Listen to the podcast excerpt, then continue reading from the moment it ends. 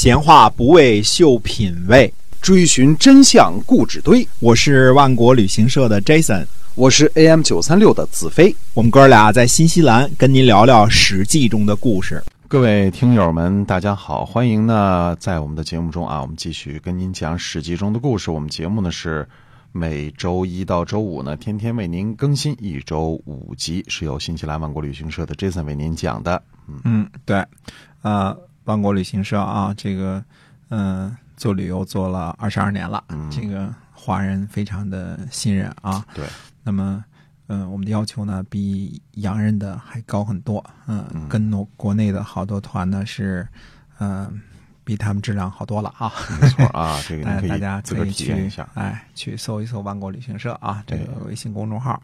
好，那么接着讲历史当中的故事啊。公元前四百七十二年的夏天六月呢，嗯，晋国的智瑶率领晋军伐齐啊，这时候赵简子已死。智氏的家督呢，智瑶担任晋国的中军将兼正卿。不过呢，这是晋国最后一任中军将兼正卿了。啊，这事儿我们慢慢再说啊。那么齐国的高无匹呢，率军抵抗。智瑶呢，在观察齐军阵地的时候呢，马惊了。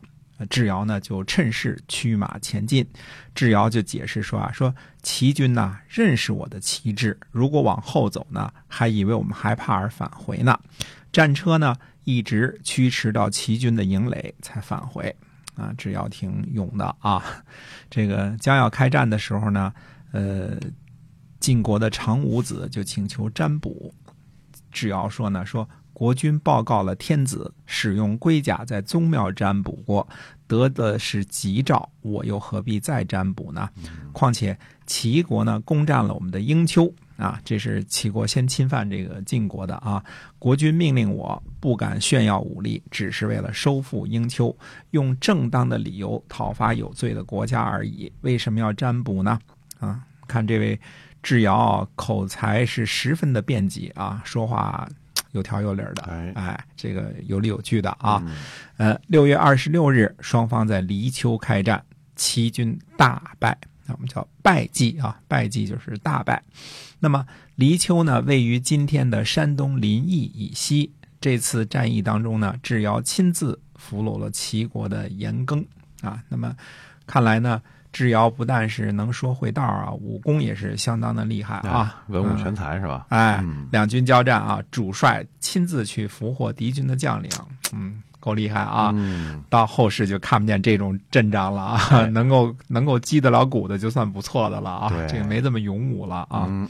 到了公元前四百七十一年呢，晋国呢，呃，将要讨伐齐国，又一次了，这是啊，就派使节呢来鲁国弃师。啊，晋国的使节说呢，说往西齐国的呃，对不起啊，说往西鲁国的臧文仲率领楚国的军队攻取了齐国的谷，这是很早之前的事儿了啊，这应该是在应该是在晋文公那时候的事儿啊。然后说臧宣书呢率领晋国的军队呢攻取了齐国的汶阳啊，寡君呢希望得到周公和臧氏的英灵保佑啊。鲁国的这个臧石呢，就率领军队和晋晋军的晋国的军队会合，攻取了齐国的临丘啊。这个军力啊，就命令说做好准备，继续前进。齐国的这个来章说啊，说晋国的国君呢，卑弱正式又暴虐，去年呢克敌制胜啊，今年呢又攻取了城邑。上天呢赐予的已经很多了，怎么能够继续前进呢？嗯，这是在说大话呢，就要班师了。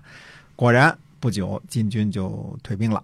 啊，到了春秋末年的时候啊，呃，晋国这个所谓的霸主的地位已经没有了，可以忽略不计了啊。淮泗之间的小国，包括鲁国呢，都已经尊奉越国为霸主了啊。晋国呢，想要打开缺口呢，只能从。齐国、魏国、郑国这个开始，所以一次次的侵伐齐国，但是呢，呃，也没有什么太大的作为啊。这真是已经到了春秋的季世了。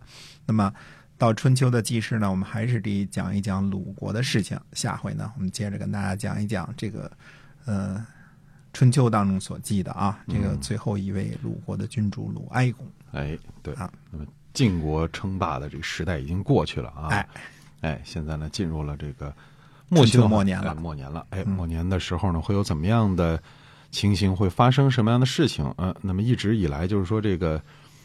算是比较弱小的鲁国，哎，会有怎么样的故事呢？希望您能够继续关注我们的，呃，《史记》中的故事啊，每每天为您更新，是由新西兰万国旅行社 Jason 为您讲的。我们在下期同一节目中再会。再会。